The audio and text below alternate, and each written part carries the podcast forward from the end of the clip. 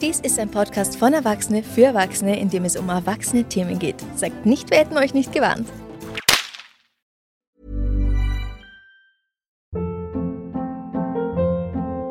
Hold up. What was that? Boring. No flavor. That was as bad as those leftovers you ate all week. Kiki Palmer here, and it's time to say hello to something fresh and guilt-free. Hello Fresh. Jazz up dinner with pecan-crusted chicken or garlic butter shrimp scampi. Now that's music to my mouth. Hello Fresh. Let's get this dinner party started. Discover all the delicious possibilities at hellofresh.com. Wenn du gern Geschichten schreibst, oft gähnst, Bock auf Sex hast, keinen Bock auf Sex hast, mehrmals am Tag aufs Klo gehst, kurzatmig bist oder keine Lust darauf hast, dir von Kai Uwe mal wieder die Welt erklären zu lassen, und du zufällig in den USA oder Europa des 19. Jahrhunderts lebst, dann könntest auch du an Hysterie leiden. Aber keine Sorge, die kann man behandeln. Und zwar, indem dein Arzt seine Hand unter deinen bodenlangen Rock steckt und dich an den Genitalien massiert. Nicht nur befriedigt, sondern auch geheilt machst du deiner Familie ab da keine Probleme mehr. Zumindest so lange, bis dein Uterus sich wieder auf Wanderschaft durch deinen Körper begibt. Ärzte dieser Zeit sind so sehr damit beschäftigt, Frauen zum Orgasmus zu bringen, dass sie aufatmen, als endlich ein Gerät erfunden wird, das ihnen die Handarbeit abnimmt. Und so nimmt der Siegeszug des Vibrators seinen Lauf. Aber stimmt das überhaupt? Herzlich willkommen bei Liebesgeschichte, dem Podcast über Liebe, Sexgeschichte und alles, was damit zusammenhängt. Mein Name ist Franziska Singer und heute sprechen wir über die weit verbreiteten Mythen des wandernden Uterus, der Hysterie und der Geschichte des... Ah.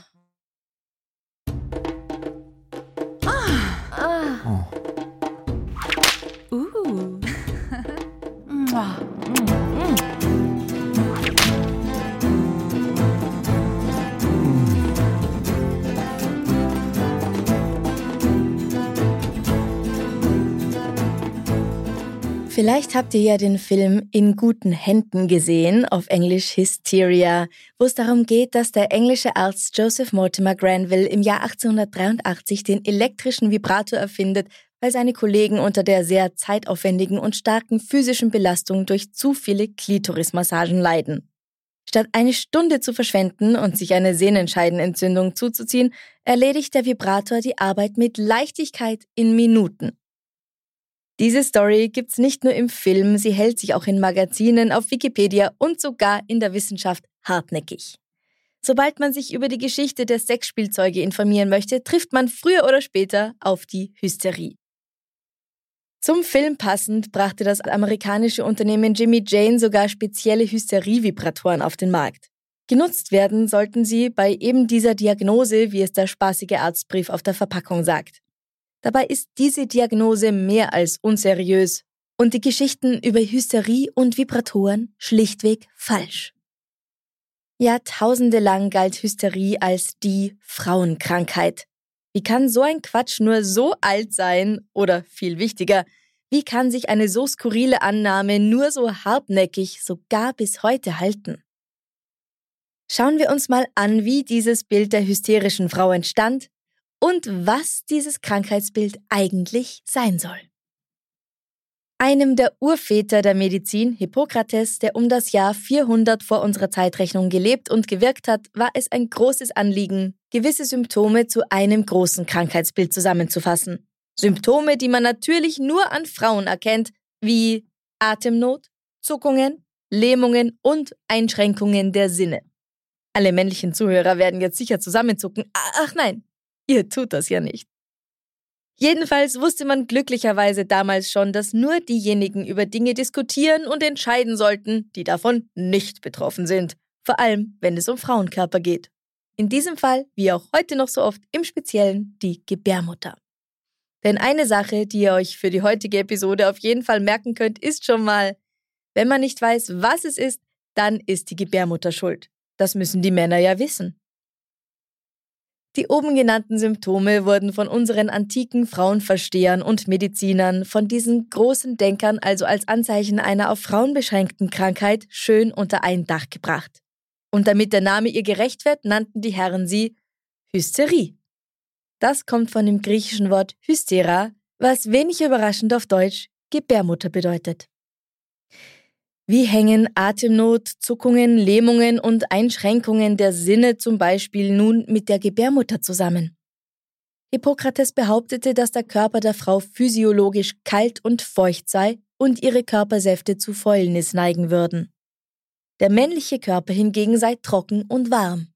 Vor allem, wenn ihr die Vorteile des Geschlechtsverkehrs und der Fortpflanzung vorenthalten werden, die die Kanäle der Frau erweitern und die Reinigung des Körpers fördern würden, sei die Gebärmutter anfällig für Krankheiten.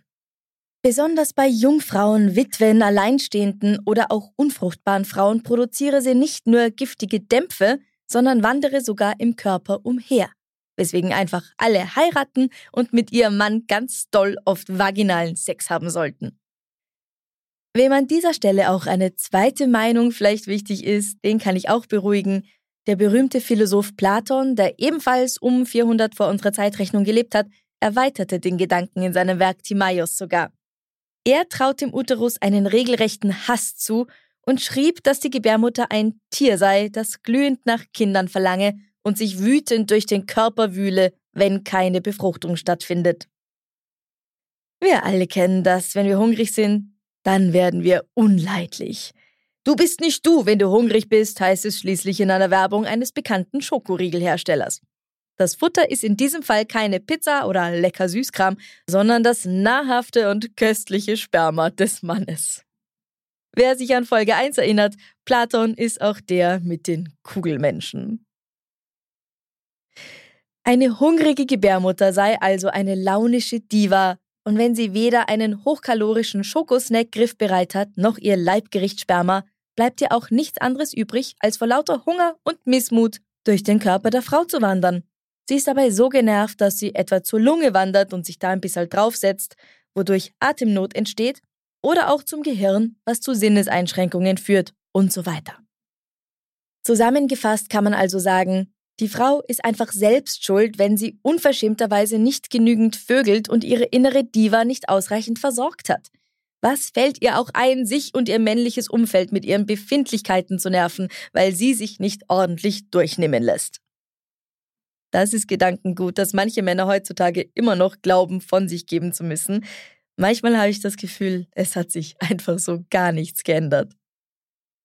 Ein bisschen später dann, im zweiten Jahrhundert nach unserer Zeitrechnung, weiß auch Aretheus, ein Arzt aus Kappadokien, Folgendes zu berichten.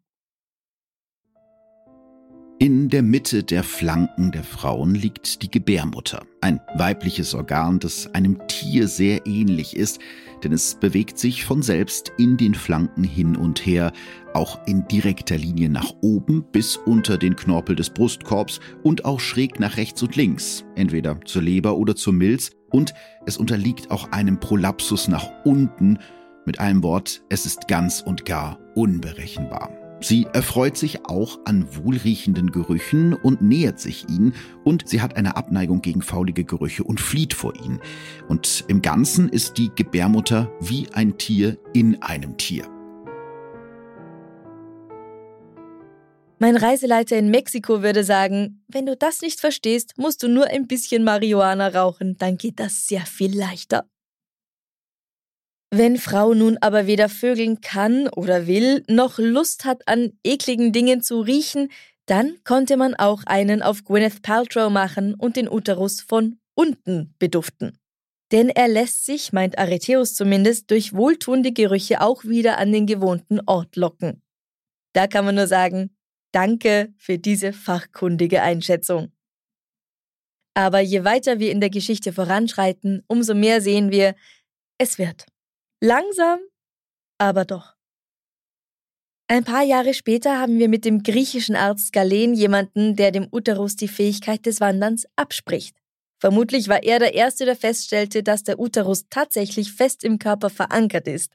In einem Punkt ist er sich allerdings mit seinen Vorgängern einig. Mangelnder Sex ist die Ursache für Hysterie.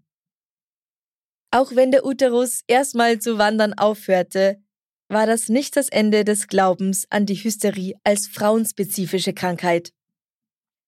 Das europäische Mittelalter hat so einige Ideen aus der Antike übernommen. sei es Alchemie, philosophische Ansätze oder eben auch medizinische Lehren wie die Vier-Säfte-Lehre, die auch aus der geistigen Feder des Hippokrates stammt. Dabei handelt es sich um die Annahme, dass sich im menschlichen Körper vier Flüssigkeiten oder eben Säfte befinden, das Blut, die gelbe Galle, die schwarze Galle und der Schleim. Stehen sie im richtigen Verhältnis, ist der Mensch bei bester Gesundheit. Besteht ein Missverhältnis, wird man krank. Und es ist nun einmal kein Geheimnis, dass bei biologischen Frauen zumindest einer dieser Säfte lange, lange Zeit ihres Lebens regelmäßig gewissen Schwankungen unterworfen ist. Die gängige Auffassung der Zeit war generell, dass die Frau ein physisch, psychisch und theologisch minderwertiges Wesen ist, ein gescheiterter Mann. Eine Vorstellung, die auch die bekannte und immer noch beliebte Hildegard von Bingen geteilt hat. Es ist also kein Wunder, dass auch die Hysterie als Frauenkrankheit weiter in den Köpfen der Menschen blieb und mit den Jahren und der Verbreitung des Christentums in Europa mit einem besessenen Geist und sogar der Erbsünde verknüpft wurde. Kleiner Disclaimer vielleicht an dieser Stelle. Alles, was ich euch hier über die Lehren der Antike und des Mittelalters erzähle und erzählt habe, heißt nicht, dass die Menschen bzw. die großen Denker ihrer Zeit dumm waren. Sie haben im Kontext ihrer Zeit gedacht und gehandelt, den damaligen Stand der Wissenschaft genutzt und diese durchaus vorangetrieben. Natürlich klingt vieles aus unserer heutigen Sicht eigenartig und wir amüsieren uns darüber, aber vergesst nicht, was auch heute teilweise noch für Schmuck gemacht wird. Und wer weiß, vielleicht, nein, mit Sicherheit werden auch wir in ein paar hundert Jahren argwöhnisch betrachtet und belächelt werden. Zu Beginn der frühen Neuzeit entwickelte sich aus dem althergebrachten Dämonenglauben eine Vorstellung, die sich, Achtung, Wortspiel, als regelrechte Hysterie beschreiben lässt. Die Rede ist vom Hexenwahn, der vor allem im 16. und 17. Jahrhundert um sich griff. Müßig zu erwähnen, dass dieser insbesondere auf Frauen gerichtet war. Allerdings muss dazu gesagt werden, und damit bin ich auch meinem Bildungsauftrag als Podcasterin nachgekommen, dass Personen aller Geschlechter der Hexerei angeklagt und verurteilt wurden. Männer sind hier mit gemeint. Im Kontext dieser Erscheinung wurden Personen, die dann doch meistens Frauen waren, beschuldigt, mit Magie und Zauberei irgendein Unglück herbeigeführt zu haben. Von verödeten Feldern und toten Kühen bis zur Impotenz der holden Männlichkeit reicht dabei die Spanne der Vorwürfe. Besonders brisant ist die Vorstellung, dass die Hexe dabei im Bund mit dem Teufel stand wozu mitunter auch der satanische Beischlaf gehörte. Ein übergroßes Maß an Fantasie benötigt man nun nicht mehr, um den Bogen von hysterischen Frauen und solchen, die mit dem Belzebub höllisch heißen Sex hatten, zu schlagen. Dementsprechend sexuell aufgeladen ist auch die Thematik rund um Hexen und freilich um deren Verfolgung, Verurteilung und Vernichtung. Der Hexenhammer von Heinrich Kramer, der Bestseller vom Ende des 15. Jahrhunderts war das Handbuch, um solche Personen identifizieren zu können. Es ist ein extrem frauenfeindliches Buch, denn auch wenn es vorkam, dass Männer angeklagt wurden, konzentriert es sich vermehrt auf Frauen. Nur eine von Kramers vielen kruden Thesen ist die folgende. Das Wort Femina setze sich aus den Worten Fides und Minus zusammen. Fides bedeutet Glauben, Minus bedeutet weniger, also heißt Femina Person minderen Glaubens. Wenn das kein Beweis ist. Ihr seht also, wirre Verschwörungsmythen und Hetze sind auch nichts Neues. Die Erforschung der Ursachen und Auswirkungen der Hysterie wurde im 16. und 17. Jahrhundert fortgesetzt. Der portugiesisch-holländische Arzt Sacutus Lusitanus schreibt in seiner Medica Admiranda von 1637 Wegen der Zurückhaltung der Geschlechtsflüssigkeit sind das Herz und die umliegenden Gebiete von einer krankhaften und feuchten Exudation umhüllt. Dies gilt besonders für die lüsternen Frauen, die zur Käuflichkeit neigen, leidenschaftliche Frauen, die sehr begierig sind, körperliche Lust zu erleben. Wenn sie von dieser Art ist, kann sie niemals durch irgendeine Hilfe entlastet werden außer durch die ihrer Eltern, denen geraten wird, ihr einen Ehemann zu suchen. Nachdem dies geschehen ist, lindert der starke und kräftige Geschlechtsverkehr des Mannes die Raserei. Das Konzept der Unterlegenheit gegenüber dem Mann war noch lang nicht überholt und Penetration galt weiter als bestes Mittel, Frauen vor dem Wahnsinn zu bewahren. One size fits all seems like a good idea for clothes until you try them on. Same goes for healthcare. That's why United Healthcare offers flexible, budget-friendly coverage for medical, vision, dental, and more. Learn more at uh1.com. Hiring for your small business? If you're not looking for professionals on LinkedIn, you're looking in the wrong place. That's like looking for your car keys in a fish tank. LinkedIn helps you hire professionals you can't find anywhere else, even those who aren't actively searching for a new job but might be open to the perfect role. In a given month, over 70% of LinkedIn users don't even visit other leading job sites. So start looking in the right place. With LinkedIn, you can hire professionals like a professional. Post your free job on linkedin.com slash people today. Dass sich am medizinischen Ansatz des Hippokrates bis zum 18. Jahrhundert wenig verändert hat, lässt sich in zahlreichen Abhandlungen jener Zeit nachlesen. Zum Beispiel berichtet der deutsche Arzt Johann Storch in seinem Werk von den Krankheiten der Weiber unter anderem von einem 19-jährigen Mädchen, bei dem die Periode ausblieb. Außerdem litt sie an einem massiv angeschwollenen Hals- und Brustkorb, Lähmungserscheinungen und kalten Gliedern. Für Storch ein klarer Fall von Hysterie, zumal es sich bei der Patientin um eine, ich zitiere, Magd von ziemlich müßiger Lebensart gehandelt habe. In Kenntnis der schon beschriebenen Vier-Säfte-Lehre und unter der Annahme, dass das überschüssige Blut der ausbleibenden Periode zweifelsfrei für die Schwellungen verantwortlich sein müsse, verordnete der Doc das Allheilmittel schlechthin, den Aderlass. Schließlich macht es am Ende ja auch keinen Unterschied, aus welchem Loch das Blut abfließt. Oder?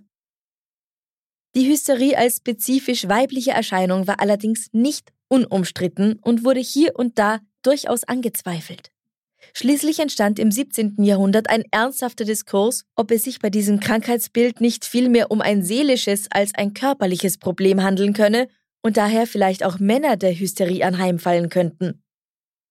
In den frühen 1770ern beschreibt der Franzose François Boissier de Sauvage de la Croix die Hysterie als eine Art emotionale Labilität, die plötzlichen Veränderungen mit großer Empfindlichkeit der Seele unterliegt. Zu den von ihm genannten Symptomen der Hysterie gehören unter anderem ein geschwollener Bauch, erstickende Angina oder Kurzatmigkeit, Schluckbeschwerden, kalte Füße, Tränen und Lachen, Gähnen, Strecken und Gähnen oder viel klarer Urin. Er fand, dass dieser Zustand zwar vor allem Frauen betraf, aber er, wenn auch selten, ebenfalls Männer betreffen könne. Und was war seiner Meinung nach die häufigste Ursache für weibliche Hysterie? sagen wir es alle zusammen, nicht genügend penetrativer Sex mit einem Mann, vorzugsweise dem eigenen Gatten. Ganz genau. Zur Veranschaulichung führte er das Fallbeispiel einer hysterisch erkrankten Nonne an, die dadurch geheilt wurde, dass ein wohlwollender Barbier es auf sich nahm, sie ordentlich zu zerlegen, wie ein junger Gentleman es mir gegenüber jüngst in einer Beischlafsofferte formulierte. Die alten Glaubenssätze hielten sich noch bis ins 19. Jahrhundert hartnäckig und die Verortung der hysterischen Ursprünge in der weiblichen Sexualität führten zu, sagen wir mal, unkonventionellen Therapieansätzen. Erst um die Jahrhundertwende setzte allmählich ein Wandel in Bezug auf den Ursprung dieser angeblichen Krankheit ein. Der französische Nervenarzt Charcot meinte, dass die Hysterie im Gehirn beginnen könne und wollte anhand von Diagrammen der hysterischen Paroxysmen zeigen, dass diese Krankheit bei Männern häufiger auftritt als bei Frauen. Paul Briquet bemerkte 1859, dass wir bei Männern wenig Hysterie sehen, weil wir sie nicht sehen wollen. Und zwischen 1875 und 1902 wurden um die 300 medizinische Artikel dem Thema Hysterie beim Mann gewidmet. Der Vater der Psychoanalyse, Sigmund Freud, verwies die Hysterie schließlich ganz in den Bereich der seelischen Erkrankungen. Zugrunde liegen solle ihr demzufolge ein unbewusster Konflikt, der sich in Form diverser Symptomatiken manifestiere und sich nach außen hin als Hysterie darstelle. Das legte er zusammen mit Josef Breuer 1895 in den Studien über Hysterie dar. Hoppala, hat man da vielleicht Jahrhunderte, nein, Jahrtausende lang in die völlig falsche Richtung geforscht? Der amerikanische Arzt Silas Ware Mitchell wurde schließlich zum weltweit führenden Experten für Hysterie mit einem sehr pragmatischen Ansatz. Er bot zwei Heilmethoden an, streng nach Geschlechtern getrennt. Für Männer bedeutete das anstrengende Übungen im Freien, vorzugsweise in den Bergen. Für Frauen hingegen die Bettruhe, strikte Vermeidung aller körperlichen und geistigen Aktivitäten. Einfach nur im Bett liegen und an die Decke schauen. Das hat auch damit zu tun, dass man gedacht hat, dass der Uterus einer Frau aus ihrem Körper fallen würde, wenn sie sich zu sehr anstrengt. Und dadurch würde dann eine Frau auch steril werden. Und was ist eine Frau, wenn sie keine Kinder gebären kann? Eine ganz normale, wunderbare Frau, aber so hat man zu dieser Zeit eben nicht gedacht. Viele Damen hätten bei Mitchells Kur für nervöse Männer sehr viel besser gedeihen können, denn oft hat sich durch die Bettruhe alles nur verschlimmert, so dass sie schließlich an so furchtbaren Depressionen litten, dass sie am Ende als unheilbar galten. Wenn euch das interessiert, kann ich euch die autobiografisch geprägte Kurzgeschichte Die gelbe Tapete von Charlotte Perkins Gilman empfehlen, ein wichtiges Werk des frühen amerikanischen Feminismus. Sie erzählt hierin von einer Frau, die durch die Behandlung ihrer Depressionen nach der Geburt ihrer Tochter nämlich durch so eine Bettruhe nicht geheilt wird, sondern in den Wahnsinn verfällt. Und was die Männer angeht, so hat sich während des Ersten Weltkriegs die Diagnose dann von der Formulierung her von männlicher Hysterie zu Granatenschock oder Kriegsneurose gewandelt, was sich schließlich zu dem entwickelt hat, was wir heute posttraumatische Belastungsstörung oder kurz und englisch PTSD nennen. Aber noch einmal zurück zu den Praktiken der Ärzte im vorletzten Jahrhundert und der Legende, die sich in Filmen, Büchern und selbstverständlich auch in den Weiten des Internets bis heute wiederfinden lässt. Demnach sei eine klitorale Massage nämlich im späten 19. Jahrhundert die übliche Therapie für hysterische Frauen gewesen. Und diese verlangte den Ärzten und ihren helfenden Händen eine ganze Menge ab. Insbesondere die Ausdauer der Herren ließ wohl zu wünschen übrig. Hand hoch, wer das noch nie selbst bemerkt hat. Um die Scharen bedürftiger Patientinnen nun von ihren Leiden zu erlösen, erfand der britische Arzt Joseph Mortimer Granville im Jahr 1883 ein medizinisches Gerät, welches die anstrengende Arbeit übernehmen sollte. Et voilà, der elektrische Vibrator ward geboren. So ungefähr stellt es die US-amerikanische Regisseurin Tanya Wexler 2011 in einem Film dar, den ich schon am Anfang angeteasert habe. In guten Händen lautet der deutsche Titel und passt natürlich wie Arsch auf Eimer oder besser gesagt wie Vibrator auf Vulva. Im englischen Original heißt der Film einfach Hysteria.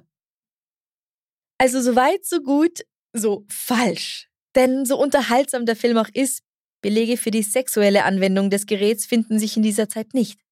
In viktorianischer Pornografie sucht man Vibratoren vergeblich. Dildos ja, Gurken, Karotten, aber keine Vibratoren. Es ist zwar korrekt, dass Granville vor 140 Jahren, weil so alt sind die Dinger tatsächlich schon, einen Vibrator entwickelt hat. Doch der Einsatz in sexuellem Kontext ist reine Erfindung, so leid es mir tut. Wir konnten keinerlei gesicherte Quellen dafür finden, dass ein Gerät von Ärzten zur Behandlung hysterischer Frauen genutzt wurde, um sie zum Orgasmus zu bringen. Genauso wenig gehörte die Praxis der Intimmassage für den kleinen Tod ins Standardrepertoire der Ärzte. Sie wurde nur im begründeten Einzelfall angewandt. Ich vermute mal ein Privileg der privat versicherten Patientinnen. Auch Sigmund Freud schrieb nirgends von so einem medizinischen Gerät, und wieso hätte ausgerechnet der sich das nehmen lassen sollen?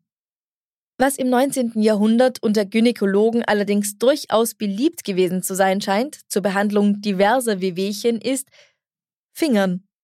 Nur leider explizit unerotisch und vermutlich mit staubtrockenen Händen. Warum wird eigentlich so viel über Zähne beim Blowjob geredet und so wenig über trockenes Fingern? Na, und wenn die Frau trotz allem davon erregt wird, ist das verdorbene Stück natürlich selbst schuld und man muss sie dafür auch beschämen. Das merkt man zum Beispiel an dem, was der deutsche Gynäkologe Robert Ziegenspeck schrieb. Er meinte, dass manche Frauen einfach zu leicht erregbar seien oder in Anführungsstrichen abnormale sexuelle Irritation verspüren würden. Und wenn das der Fall ist, dann solle der Arzt, der gerade eh schon ein oder zwei Finger in ihr hat, einfach den Druck erhöhen, damit diese ungehörige Lust sich sofort in ordentlichen Schmerz verwandelt. Ein sympathisches Kerlchen. Aber woher kommt dann bitte diese Idee? Die Idee, dass im ausklingenden 19. Jahrhundert sämtliche Ärzte alle Hände voll zu tun gehabt hätten, Frauen zum Stöhnen zu bringen. Sie stammt aus dem 1999 erschienenen Buch The Technology of Orgasm von Rachel Maines. Darin, dass diese Idee Humbug ist, wurden wir auch durch eine Studie aus dem Jahr 2018 unterstützt, die im Journal of Positive Sexuality erschienen ist. Der Fachartikel mit dem Titel A Failure of Academic Quality Control The Technology of Orgasm klärt auf, dass es keinen Beweis dafür gibt, dass elektromechanische Vibratoren von Ärzten genutzt wurden, um Frauen Orgasmen zu bescheren, und dass das Massieren weiblicher Genitalien keine medizinische Behandlung gegen die Hysterie war. Mittlerweile sagt die Autorin selbst, dass es ja nur eine Hypothese war, die sie da aufgestellt hat, also selbst schuld, wenn man sie glaubt? Naja, Rachel, Fakt ist, dass Ärzte der viktorianischen Zeit und davor davon überzeugt waren, dass Masturbation etwas Schädliches ist. Wer hat nicht schon mal davon gehört, dass man davon blind würde oder einem Haare auf den Händen wachsen würden? Daher ist es schwer vorzustellen, dass sie ausgerechnet Frauen dabei helfen wollen würden, allein oder mit ihrer Hilfe zum Orgasmus zu kommen. Und natürlich wussten sie, was ein Orgasmus ist. Das also auf Dummheit oder Naivität zu schieben, wäre von uns ziemlich, naja, dumm und naiv. Masturbation gehörte zu den Gründen, aus denen Frauen ins Irrenhaus eingeliefert wurden und galt als sexuelle Perversion. Der einzige Sex, den sie sich gönnen durften, war Penetration durch ihren Ehemann oder was der sich halt sonst vielleicht so gewünscht hat. Gegen die Selbstbefriedigung der Frau trat übrigens unter anderem der englische Gynäkologe Isaac Baker Brown ein, der 1866 in einem Buch über die Heilbarkeit verschiedener Formen des Wahnsinns, der Epilepsie, Katalepsie und Hysterie bei Frauen schrieb und als Heilmittel das genaue Gegenteil eines Orgasmus anpries, nämlich die Klitoridektomie. Könnt ihr euch wirklich vorstellen, dass in einer Zeit, in der Genitalverstümmelungen durchgeführt wurden, damit Frauen sich selbst keine Lust bereiten, Ärzte ihre wertvolle Zeit und Finger tatsächlich dazu einsetzen würden, die Damen der höheren Gesellschaft am laufenden Band zum Stöhnen zu bringen? Doch zurück zu Granville und seinem Percuteur, Percuter oder auch Nervenvibrationsapparat oder Granvilles Hammer genannt. Der war nämlich von seinem Erfinder für Männer gedacht. Ganz und gar nicht sexuell. Granville wollte ihn, anders als im Film, absolut nicht für die Behandlung der weiblichen Hysterie im Einsatz sehen und sagte sogar, ich habe bislang keine weiblichen Patienten perkussiert. Ich habe die Perkussionsbehandlung weiblicher Patienten unterlassen und werde sie auch in Zukunft unterlassen. Einfach, weil ich mich weder durch die unklaren Gestaltungen hysterischer Zustände noch die charakteristischen Erscheinungsformen der Hypochondrie täuschen lassen, noch die Irreführung anderer unterstützen will. Wenn man sich dieses Gerät mal näher ansieht, also es sieht nicht aus wie etwas, das ich gern freiwillig an meine Vulva ranlassen würde. Zumindest nicht ohne erwachsene Aufsichtsperson und Safe Word. Es ist eine Art Bohrer mit einer kleinen Kugel an der Spitze, die nach dem Anschalten sanft zu ruckeln oder eben zu hämmern beginnt. Der Strom kommt dabei aus einer koffergroßen Batterie, die mit Kabeln an das Gerät angeschlossen ist. Mein erster Eindruck war, es sieht aus wie ein Walkman mit einem Pendel vorne dran. Die frühen Vibrationsmassagegeräte, die auf Granvilles Hammer folgten, hatten zunächst vielfältige Anwendungsweisen. Sie sollten bei Nervosität, Rheuma, Gicht oder Augenleiden helfen, übrigens gleichermaßen bei allen Geschlechtern und definitiv nicht zur Anwendung an den Genitalien. Ab etwa 1900 wurden Vibratoren für den Hausgebrauch in Zeitschriften zusammen mit anderen elektronischen Haushaltsgeräten während ihrer angeblichen Vorteile für Gesundheit und Schönheit beworben. Warum hat man eigentlich damit aufgehört? Ein frühes Beispiel war das Vibradial, für das eine Anzeige im März 1899 in der Zeitschrift McClures erschien und das als Mittel gegen Neuralgie, Kopfschmerzen, Falten angepriesen wurde. Anzeigen dieser Art hielten sich ein Weilchen, bis sie in den 1920er Jahren wieder verschwanden, möglicherweise weil ab da solche Massagegeräte in der Pornografie auftauchten und das wachsende Verständnis der weiblichen Sexualfunktion es für die Mehrheitsgesellschaft nicht mehr vertretbar machte, die sexuellen Konnotationen der bis dahin als nicht anrüchig geltenden Geräte zu vermeiden. Während der sexuellen Revolution in den 1960er Jahren begann schließlich der Aufstieg des Vibrators. Am 30. Juni 1966 meldete John H. Tavel ein Patent für den schnurlosen elektrischen Vibrator zur Verwendung am menschlichen Körper an, der zwei Jahre später patentiert wurde und dem bald Verbesserungen wie mehrere Geschwindigkeiten und eine einteilige Konstruktion folgten, die seine Herstellung billiger und die Reinigung einfacher machten. Seit 2013 werden wiederaufladbare Vibratoren hergestellt, um die Umweltauswirkungen der vielen, vielen Batterien, die man ohne Akku brauchen würde, zu verringern. Heute kann man die Teile in fast jeder Drogerie kaufen und sich selbst damit ein bisschen kurieren. Probiert's vielleicht mal an euch selbst aus. Ein Orgasmus kann tatsächlich bei Kopf- und Regelschmerzen helfen. Jedenfalls bestimmt besser als ein Aderlass. Die Sache mit dem Vibrator als innovatives Heilmittel für Hysterie und Frauenleiden ist eine schöne Geschichte, aber kein geschichtlicher Fakt. Wir wissen heute, dass Hysterie kaum mehr war als ein Mittel, um alles zu beschreiben und zu pathologisieren, was Männer an Frauen rätselhaft oder unbeherrschbar fanden. Und obwohl sich die medizinischen Praktiken in den letzten Jahrhunderten unvergleichlich weiterentwickelt haben, zeigen Untersuchungen immer noch, dass Daten über Frauen in medizinischen Studien oft jämmerlich spärlich sind. An dieser Stelle noch ein kleines Schmankerl. Die 1950er Jahre zeigten, dass man Frauen nicht nur mit Vibratoren zur Ruhe und Entspannung bringen kann. Auch in flüssiger Form lässt sich das hysterische Weib beruhigen. Ob unterfordert, überfordert, schlecht gelaunt oder zu überdreht, die launische Hausfrau mit ihren Gemütsschwankungen braucht nur die Mundöffnung zum Seelenheil, um dort Hochprozentiges reinzukippen. Ein Gesöff namens Frauengold. Der große Helfer der Frauen, wie es auf einem zeitgenössischen Werbeplakat heißt, bestand aus einer Reihe Kräutern und satten 16,5% Alkohol. 1981 wurde dann die eventuell krebserregende Aristolochia-Säure darin festgestellt. Wie man meinen Zustand nach dem Verzehr von diesem Zeug nennen würde, hm, ich weiß es nicht. Wenn ihr Bock habt, sucht mal die Werbung auf YouTube, da bleibt einem echter Mund offen stehen. Wenn euch diese Folge gefallen hat, dann folgt bitte dem Podcast in eurer Podcast-App, um keine Folge zu verpassen und gebt uns 5 Sterne. Das wäre eine große Hilfe. Und wenn ihr einen Themenvorschlag habt, dann schreibt mir gerne auf Instagram at Liebesgeschichte-Podcast. Da freue ich mich auch über euer Follow. Hysterie gibt es nicht. Wenn mich das nächste Mal jemand als hysterisch bezeichnet, sage ich ihm einfach, ach, tut mir leid, meine Gebärmutter ist mal wieder ins Gehirn gerutscht. Und ihr dürft mich gerne zitieren. Bis zum nächsten Mal. Bussi, Papa. Liebesgeschichte wurde kreiert und gehostet von Franziska Singer, das bin ich. Zusätzliche Recherche und unschlagbares historisches Fachwissen von Katrin Stupp MA. Vielen Dank auch an meine zusätzlichen Sprecher Björn Hennecke, Philipp Fleiter und Christoph Hackenberg und natürlich Aaron von Aufgedreht Audio.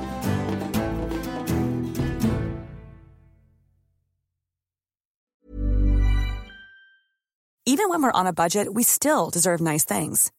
Quince is a place to scoop up stunning high-end goods for 50 to 80% less than similar brands. They have buttery soft cashmere sweaters starting at $50, luxurious Italian leather bags, and so much more. Plus, Quince only works with factories that use safe, ethical, and responsible manufacturing. Get the high-end goods you'll love without the high price tag with Quince. Go to quince.com/style for free shipping and 365-day returns. Servus, mein Name ist Franziska Singer und in meinem Podcast Darf's ein bisschen Mord sein, erzähle ich euch jede Woche von einer wahren Begebenheit aus der Kriminalgeschichte. Es geht um meist recht kuriose Kriminalfälle aus aller Welt. Dabei muss es nicht zwangsläufig blutrünstig zugehen. Von der Reise, die Josef Haydns Schädel nach seinem Tod gemacht hat, über einen ungeklärten Diamantendiebstahl bis zum kleinsten Kannibalen der Welt ist alles dabei. Ein spezieller Fokus liegt oft auf Femiziden, häuslicher Gewalt und Sekten oder sogenannten High Control Groups. Bei aller Ernsthaftigkeit und allem Respekt den Opfern gegenüber darf aber auch Witz und Wiener Schmäh nicht zu kurz kommen, denn schließlich kann man die schlimmsten Dinge im Leben nur mit ein bisschen Humor bewältigen. Jeden Montag erscheint eine neue Folge, die einen Kriminalfall ausführlich behandelt. Den Podcast Darf's ein bisschen Mord sein findest du auf allen gängigen Podcast-Plattformen oder über die Website www.darfseinbissalmordsein.com.